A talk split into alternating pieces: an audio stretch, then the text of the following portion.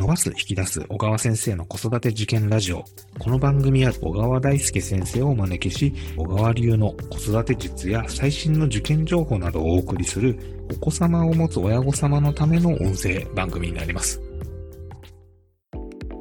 えー、皆さんこんにちは、ピトパの富山です。前回第36回で、クモンと受験についてという内容でお送りいたしましたが、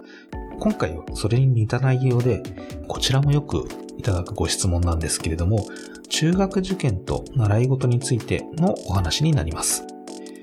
例えば英会話やそろばんといった受験にも直接役立つかもしれない勉強系の習い事、あるいは音楽や絵画など、お子さん自身の将来設計に関わるような習い事、またはですね、サッカーや水泳など、スポーツ系の習い事、こちらについてもですね、ある意味その受験を乗り越える体力づくりという面で役立つかもしれませんが、まあこういった習い事と受験について、クモンの時ですと、子供の様子を見て余裕があれば、まあ続けてもいいんじゃないか。えー、ただし、まあ受験の勉強量っていうのはかなり膨大になってくるので、様子を見ながら徐々にフェードアウトさせていくというような流れがいいかなという話だったんですけれども、これらの習い事についてですね、えー、まあどのタイミングでやめていくべきなのか、まあ、どういった基準で習い事をですね、うまく、生活の中に取り入れていくのかというところの折り合いのつけ方、このあたりについて、小川先生に聞いてきました。それではお聞きください。一番大事なことはですね、そのお子さん自身を形作っているその要素というか土台ですね。がどういうものの組み合わせで成り立つのかっていう見方になってくるんですね。はい。例えばサッカーをちっちゃい時からやってきましたと。えー、スポーツが好きでサッカーで活躍しています。もう朝から晩までサッカーのことを考えています。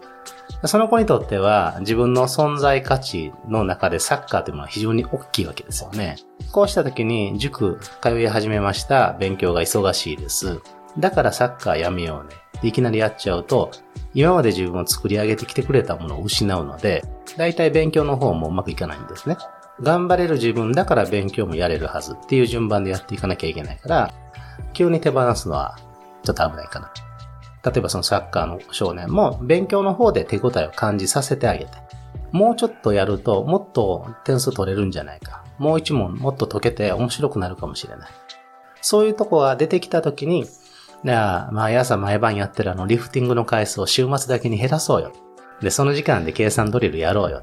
いうような話で、徐々に勉強へと切り替わっていく。でも、体を動かす時間というのはどっか残しておくために、試合に出るのは難しくても、パス回ししたり、ボール蹴ったりする時間は週の中で、やっぱり持たせてあげるというふうな、こう、ウエイトのこうバランスの取り方を調整していくようなイメージっていうのが大事なんですね。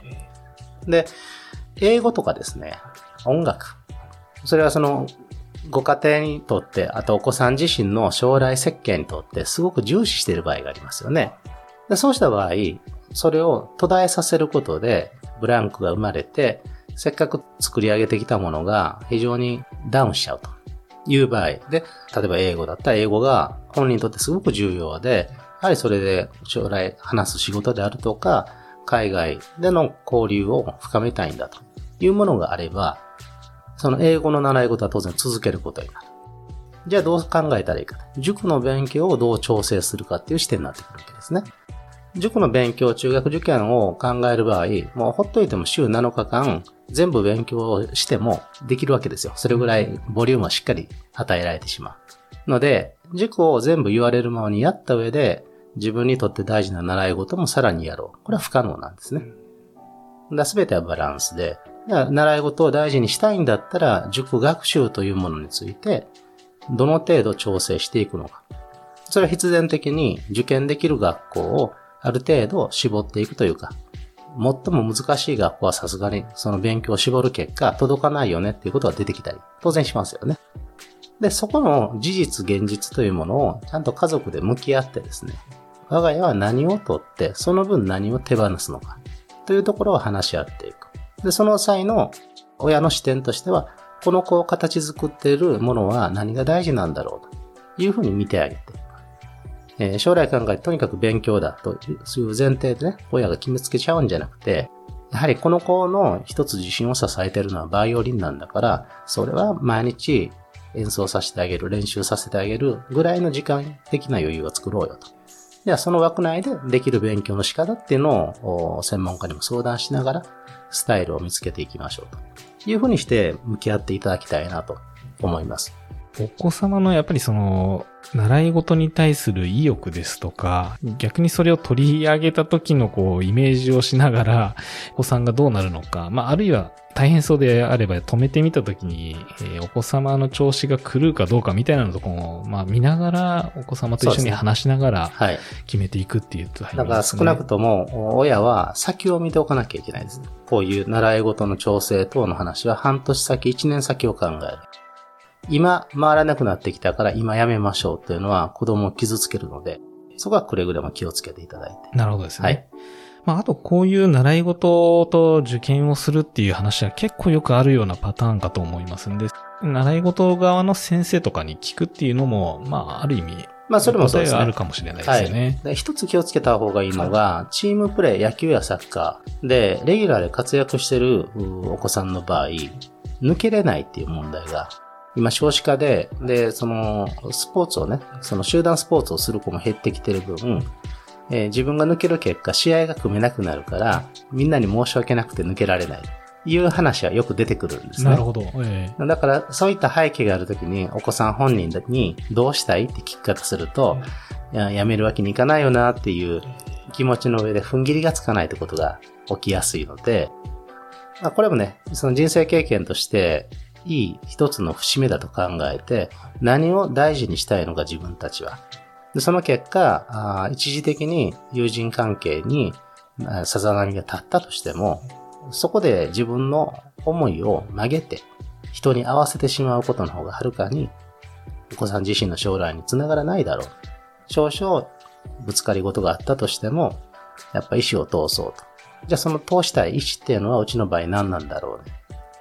しがらみがあればあるほど強い